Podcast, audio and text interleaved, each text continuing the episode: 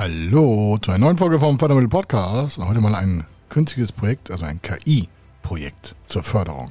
In Kombination mit einem Förderkredit, weil nicht genügend Geld im Unternehmen vorhanden war und gleichzeitig eine sehr komplexe quasi Zusammensetzung auch in dem Team und auch in der Aufgabe. Und das Projekt ist jetzt vor drei Monaten, vier Monaten fertiggestellt worden und dementsprechend haben wir es jetzt hier einfach mal fertig in der Finanzierung äh, quasi aufbereitet für Sie, damit Sie wissen, Mensch, da gibt es ja Chancen ohne Ende, wie ich auch mit Zuschüssen in Kombination mit Förderkrediten ein Innovationsprojekt vorantreiben kann. Also das sehen wir heute. Er ist Mr. Fördermittel, Buchautor, Vortragsredner, Moderator seiner eigenen Fernsehsendung zum Thema Fördermittel und Geschäftsführer der Feder Consulting.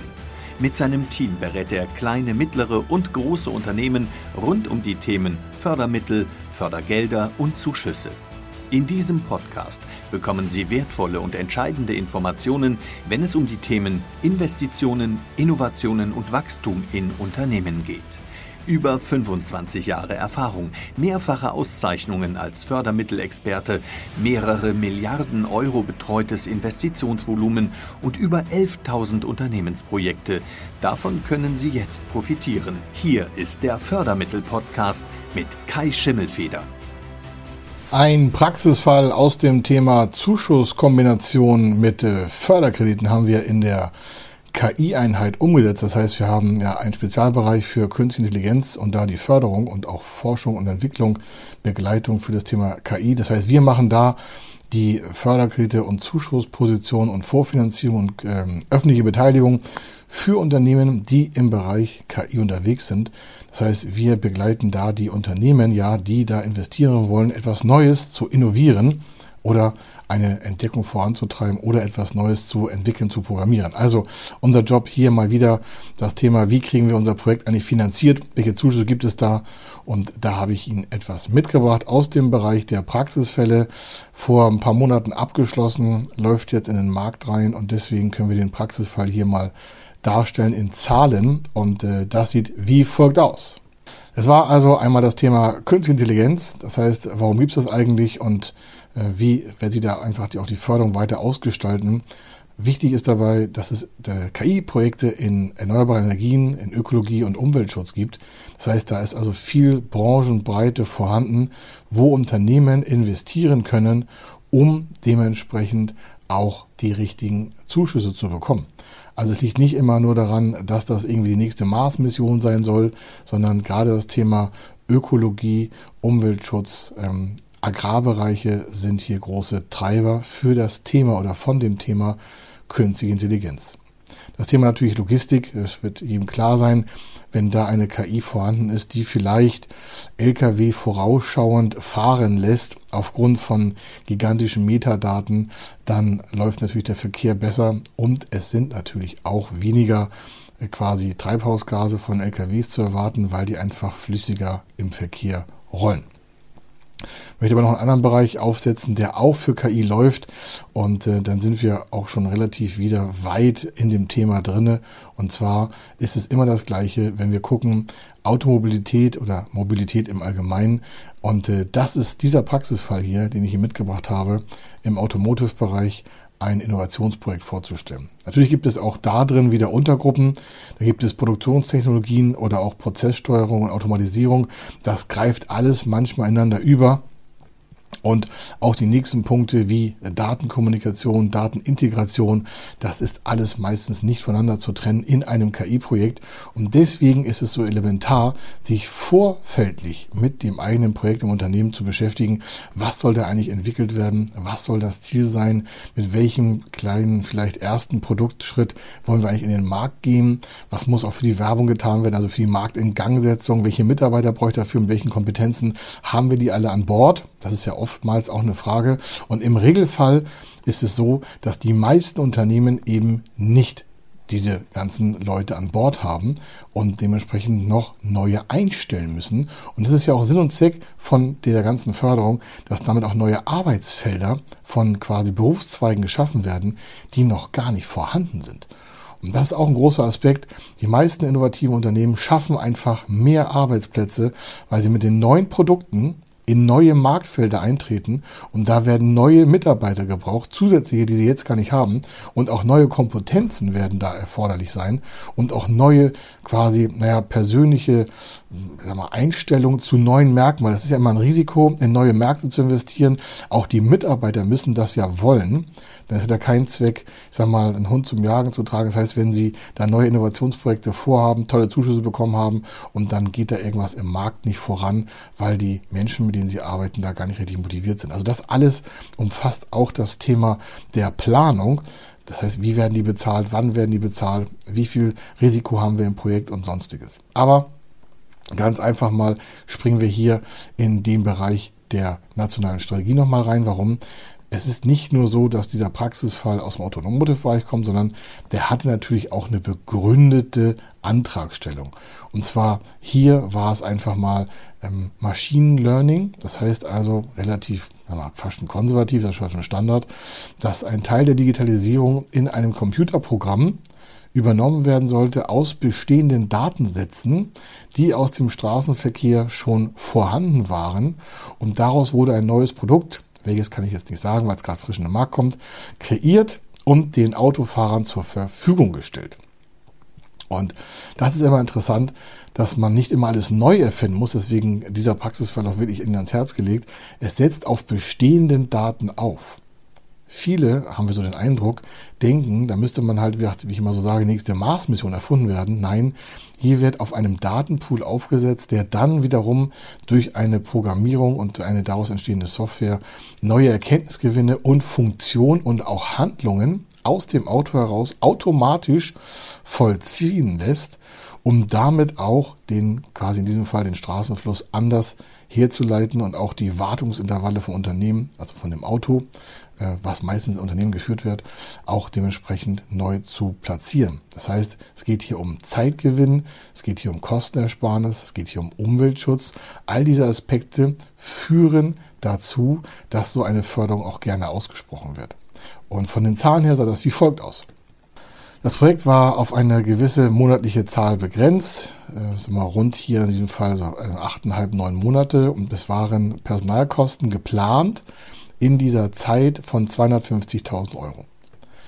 Wenn Sie sagen, Mensch, das ist ja nicht so riesig, nein, es muss auch nicht immer ein riesiges Projekt sein, äh, denn mit zehn Leuten oder mit zehn Monaten und fast äh, zehn Leuten, die immer in Teilen daran beschäftigt waren, in Teilen, vielleicht neu für Sie oder wenn Sie es noch nicht wussten, es muss nicht immer jede Personalstärke in Vollzeit an dem Projekt arbeiten, sondern hier waren halt zehn Menschen aus verschiedenen Fachbereichen daran beteiligt, die Software so zu programmieren und programmieren zu lassen durch fachlichen Input. Also innerhalb des Unternehmens war das die Programmierung, dass da auch ein Endprodukt rauskommt, was den Markt auch quasi adressiert. Damit muss man ja Geld verdienen können. Wenn es also keine Lösung ist oder keine neue Handlungsweise vollzieht, ist ja auch meistens kein Marktabsatz da. Warum? Es interessiert gar keinen, ob das Projekt da ist oder nicht. Ist ja Wurst. Also muss man sich vorher Gedanken machen, was damit eigentlich passieren soll im Markt. Und das hat sich das Unternehmen auch gemacht. Diese Personalkosten also aus einer Menge von Menschen, also eine Angestelltenmenge, setzt sich verschiedene Monate, in diesem Fall zehn Monate zusammen und hat dann 250.000 Euro Arbeitnehmerbruttokosten, Arbeitnehmerbruttokosten quasi verursacht. Auf dem quasi Scratch, also auf der Planung. Die ist noch nicht angefangen, ganz elementar, es darf noch nicht angefangen sein. Und äh, dieses Unternehmen hatte dann dementsprechend sich ein paar Wochen vorher bei uns gemeldet und dann haben wir das durchstrukturiert. Das heißt, wir haben gesagt, wie lange muss wer arbeiten, also gefragt, haben daraus die Kostenplanung gemacht und dann gab es ein Förderprogramm, das sagt, auf die Personalkosten schlagen wir maximal, also die Förderstelle, 100% der förderfähigen Personalkosten auf allgemeinen Zuschlag zu. Was heißt das? Das Unternehmen hat ja die Personalkosten schon und das sind die förderfähigen Kosten zu einem bestimmten prozentualen Anteil. Da aber neben den Arbeitnehmerkosten ja noch andere Bereiche sind, vielleicht ist es Teppichabnutzung. Wir sagen, was ist das denn? Ich sage, ja, die Menschen sitzen ja im Büro und aktivieren und äh, programmieren dieses äh, Tool jetzt das neue und die haben ja Verbrauchsmaterial. Die verbrauchen Wasser, die verbrauchen Teil der Versicherung. Warum? Die sind ja versichert. Die sind, äh, da ist Licht, da ist Teewasser, da ist Toilettenspülung. All diese Dinge sind quasi Nebenkosten. Und ganz, ganz früher wurden diese manuell kalkulatorisch pro Person auskalkuliert und dann in dem Antrag aufgenommen. Das muss man heute zum Beispiel nicht mehr machen. Heute wird das so gemacht, die Personalkostenförderung hier in diesem Fall wird maximal mit gleicher Höhe, in diesem Fall aber auch begrenzt auf 250.000 Euro als allgemeiner Zuschlag gewährt und erhöht somit erstmal die Projektkosten. Also wäre der Antrag des Unternehmens nicht mit den 250.000 Euro Personalkosten zu fahren, sondern hier würde man als Antragssumme dann die 500.000 Euro haben, setzt sich zusammen ganz offiziell aus 250.000 Euro Arbeitnehmer Bruttokosten und dann noch dementsprechend die 250.000 Euro maximaler Zuschlag. Und so hat das Projekt ein Volumen von 500.000 Euro. Jetzt sagen Sie, Mensch, wie kommt das? Naja, das muss ja irgendwie auch abgegolten werden, was so die Nebenkosten der Mitarbeiter äh, quasi darstellt. Sonst wäre ja die Förderung einfach viel zu gering und der Aufwand würde sich im Regelfall gar nicht lohnen. Es gibt ja ein paar Tatbestände, wo das eine Ausnahme ist, aber im Regelfall ist es ja so, dass dann überhaupt die Förderung erst zu tragen kommt, wenn diese Zuschläge auch genutzt werden. Das ist nur ein Tipp. Wenn Sie also Ihr Projekt so gestalten können, dass Sie die maximalen Zuschläge aufsetzen, dann macht das auch mit der Förderung Sinn. Immer natürlich im Rahmen des sinnvollen und auch des praktikablen Nachweisbaren, denn hier irgendwelche Wolkenzahlen einzutragen, wird nicht zur Förderung führen, wird zur Absage führen. Also es müssen echte Daten sein, beweisbar und dementsprechend auch nachkalkulierbar. Und dann haben wir also ein Projekt von 500.000 Euro gehabt. Also reine Personalkosten sind nur 250.000 Euro. Dann gibt es einen kalkulatorischen Zuschlag auf die gleiche Höhe, das sind 250.000, macht das Projektvolumen 500.000 Euro. Und das ist die Basis für die Finanzierung. Also diese Basis wird genommen, diese 500.000 Euro, um dann zu sagen, wie wird das jetzt eigentlich finanziert? Und äh, da ist das äh, hier im Beispiel wie folgt. Aus den 500.000 Euro mussten natürlich erstmal geguckt werden, was hat das Unternehmen eigentlich als Eigenkapital sofort zur Verfügung. Also völlig unbelastet hier ist nicht der Cashflow gemeint, das ist nochmal später eine Position, sondern hat das Unternehmen eine Rückstellung gemacht. Die meisten machen eine Rückstellung und das Unternehmen hatte hier eine Rückstellung gemacht von 100.000 Euro. Natürlich reicht das nicht, aber man muss dazu wissen, der Unternehmer selber hatte ja vorher gar keine Ahnung von dem Zuschlag und hat gesagt, er müsste 250.000 Euro irgendwie vorfinanzieren. Dem ist aber gar nicht so. Hier reicht der Zuschlag äh, von den 250.000 Euro aus, den Großteil seiner Kosten zu kompensieren. Und dann haben sie Folgendes. Die 100.000 Euro aus dem Unternehmen selber wurden ergänzt durch die Personalkostenförderung, die haben wir ja vorkalkuliert. Die ist in diesem Fall 125.000 Euro als Zuschuss, als geschenktes Geld vom Staat. Das sind rund, rund. 45, 40, 50 Prozent, je nachdem, wie das äh, auch jetzt durchkalkulieren, auf die Personalkosten. Also von den 250.000 Euro Personalkosten, das war ja eine gerundete Summe, gab es 50% Zuschuss. Daraus ergibt sich gerundet, ja, die Zahlen waren jetzt ein bisschen unrund, aber wir haben jetzt hier mal gerundet, 125.000 Euro. Jetzt gibt es noch den Zuschlag. Und auch davon gibt es rund 50% an Zuschuss. Das heißt, aus der gesamten Projektierung von 500.000 Euro waren hier an Zuschuss rund 250.000 Euro. Ich sage das und betone das extra, dass Sie wissen, das muss nicht immer gerundet 250.000 Euro sein, sondern in diesem Fall können es 247.844 Euro gewesen sein. Aber das ist meistens alles unrund, aber ich habe es jetzt hier mal gerundet, damit Sie es nachvollziehen können. Also haben wir 100.000 Euro vom Unternehmen und die zweimal 125.000 Euro Zuschuss macht schon 350.000 Euro. Und jetzt denken Sie, okay, das Projekt hat ja 500.000 Euro, es fehlen also 150.000 Euro. Und da haben wir kombiniert einen Förderkredit in gleicher Höhe, also in 150.000 Euro Höhe. Das ist die Lücke, also die Finanzierungslücke, um eine Durchfinanzierung überhaupt mal kalkulieren zu können. Hinzu kommt noch, dass das Unternehmen noch einen Cashflow-Nachweis braucht. Das heißt also, es musste nachweisen, dass es das Projekt quasi aus eigenen Kosten im laufenden Betrieb hätte führen können. Das konnte es, weil die Mitarbeiter waren auch alle schon da. Die Personalkosten waren nicht erhöht, es war alles vorhanden. Das Unternehmen hätte mit der vorhandenen Crew, mit den vorhandenen Mitarbeitern das Projekt auch umsetzen können. Also hier haben wir eine Kombination aus den Eigenmitteln des Unternehmens, die ja hier in diesem Fall höchstens 20 Prozent waren, weil 500.000 ist das Gesamtprojekt, 100.000 hat das Unternehmen selber. 250.000 Euro ist der Gesamtzuschuss und 150.000 ist der Förderkredit. Und dann war es natürlich so, dass die Förderstelle sagt, okay, alles klar, dann wissen wir, dass da eine dementsprechende quasi Finanzstabilität im Unternehmen vorhält. Warum? Hier muss man wissen, das Unternehmen muss am Anfang natürlich vorher, bevor es startet, auch den Antrag stellen. Und dann wird der Antrag hoffentlich, in diesem Fall war das so, genehmigt. Und dann fängt das Unternehmen an, an dem Projekt zu arbeiten. Dann kann es aber noch gar keinen Zuschuss abrufen, weil erst werden die Mitarbeiter in dem Projekt aktiviert. Dann kann man circa ein Quartal erstmal die Personalkosten vorfinanzieren auf deutscher Ebene. Ja, auf EU-Ebene ist das was anderes, aber auf deutscher Ebene ist es halt so, dass sie ungefähr drei Monate erstmal im Projekt sind. Dann rechnet man die ersten drei Monate ab. Das heißt, das dauert nochmal so drei, vier, fünf, sechs, sieben Wochen, bis es alles abgerechnet ist. Das heißt, im Regelfall finanziert das Unternehmen so circa vier bis fünf Monate die Personalkosten ja vor.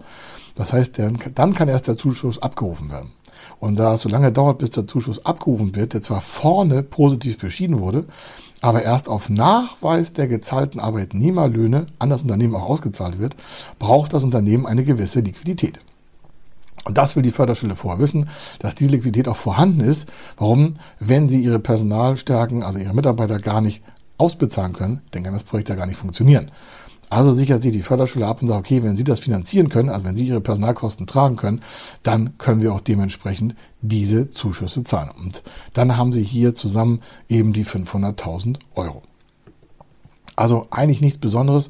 Die Kombination hier mit dem Förderkredit war eigentlich notwendig, weil das Unternehmen selber nicht genügend fließenden Kapitalfluss hatte, also nicht genügend Cashflow hatte, auf der Projektlaufzeit über zehn Monate.